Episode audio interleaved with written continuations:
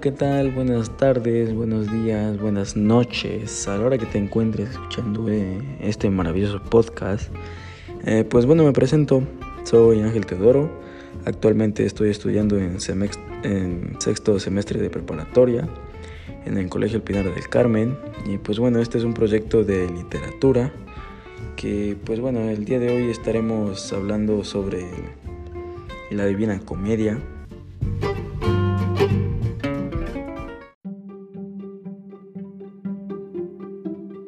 Esta obra de género épico que fue publicada el 11 de abril de 1472, su idioma original en la que fue publicada fue el italiano. Y pues bueno, como primer dato interesante tenemos que Giovanni Boccaccio fue quien puso el título de Divina Comedia, porque al leer su contenido fue tan sobrenatural, tan sorprendente y tan vasto que decidió pues adherir el adjetivo de divina y comedia por otra parte se debe porque tiene un final feliz. Eh, los personajes principales son Dante, quien cruza por las tres partes hasta llegar al cielo, mm, Virgilio, un poeta y amigo de Dante, quien lo guía por el purgatorio y por el infierno para poder llegar al, al paraíso, al cielo.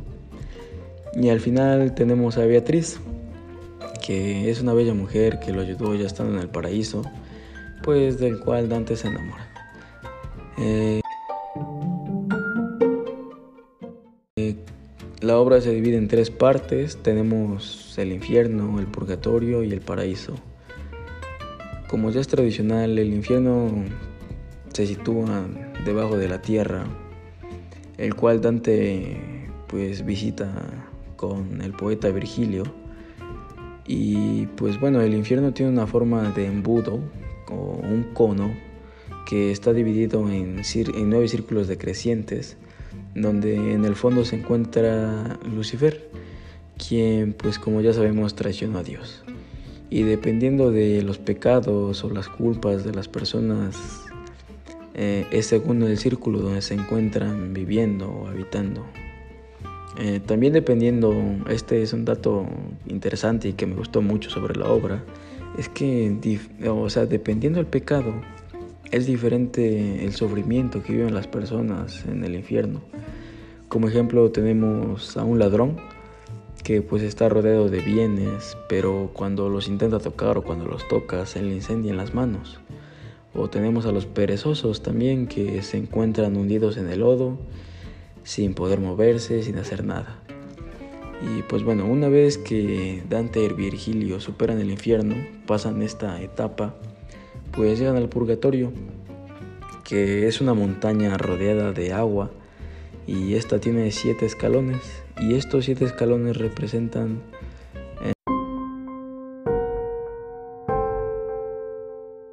eh, pues los pecados capitales. En el primer escalón estarán habitando, viviendo los orgullosos. En el segundo escalón tenemos a los envidiosos. En el, en el tercero tenemos a los iracundos.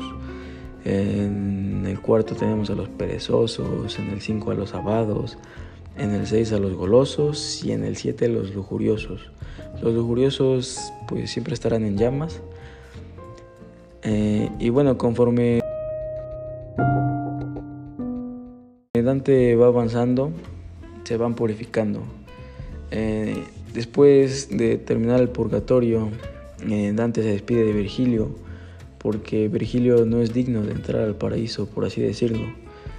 Eh, después de esto, ya estando en el paraíso, Dante se encuentra a Beatriz, con quien cruza pues el paraíso. va cruzando estas nueve esferas que serían como los nueve planetas de nuestro sistema solar, que pues también ahí como en el purgatorio radican las, las personas que pues que hicieron bien en la vida, que de alguna manera fueron honestas, hicieron bien y pues bueno, después de esto Dante llega al cielo, a las ánimas triunfantes y una de las etapas, en una de las etapas se encuentra con San Pedro, quien lo interroga sobre la fe. y Santiago lo interroga sobre la esperanza. Y por último pues San Juan lo, lo interroga sobre, sobre el amor. Que pues bueno ya después de haber logrado pasar todas las etapas eh, logra ver tres círculos. Tres círculos que eran la Santísima Trinidad y al verlo pues mi amigo Dante que se cae desmayado y así es como se llega al final de esta obra literaria, La Divina Comedia. Y pues bueno, eh, me gustaría dar mi punto de vista, ya que esta es una obra que nos hace reflexionar mucho sobre la vida, sobre lo que somos, sobre lo que hacemos, sobre pues que debemos ser buenas personas, ¿no? Además de pues cuestionarnos dónde, dónde, pues, dónde queremos estar, después de la muerte, si, si es que en realidad hay vida después de la muerte.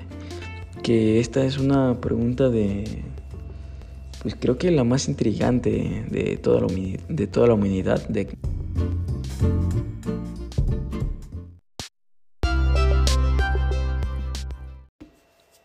Y pues bueno, eso es todo en el podcast de hoy. Eh, espero que se le hayan pasado bien, que se le hayan pasado a gusto. También espero que pues hayan aprendido algo nuevo, algo interesante que les haya llamado la atención.